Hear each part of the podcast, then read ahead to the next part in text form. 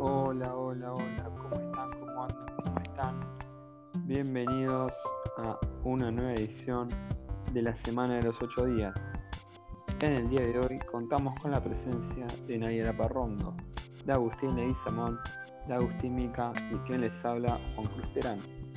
Hablaremos de una corriente filosófica llamada racionalismo, la cual surgió en el siglo XVII y sostiene que la única fuente del conocimiento es la razón humana. A esta se opone el empirismo, corriente el cual analizamos el día de ayer, que afirma que solo se puede conocer a través de la experiencia sensorial.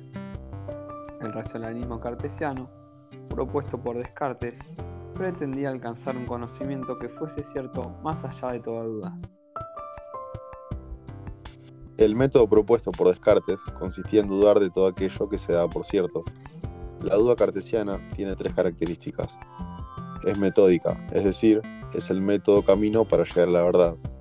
Es universal, ya que se aplica a todo lo conocido, y es hiperbólica, porque se lleva al extremo y se duda de todo.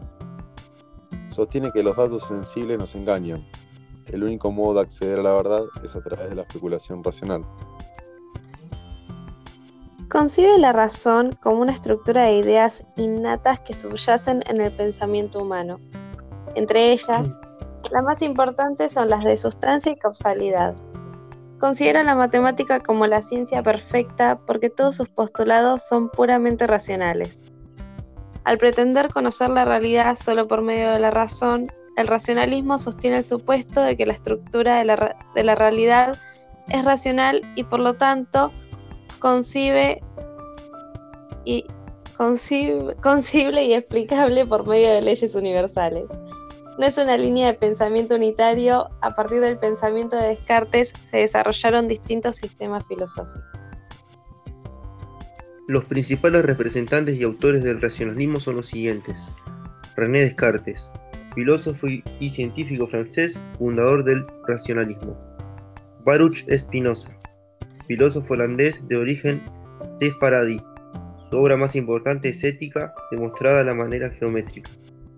Gottfried Leibniz, pensador alemán que abarcó múltiples aspectos del conocimiento. Bueno, muchas gracias a todos por escucharnos una vez más. Esto fue la semana de los ocho días.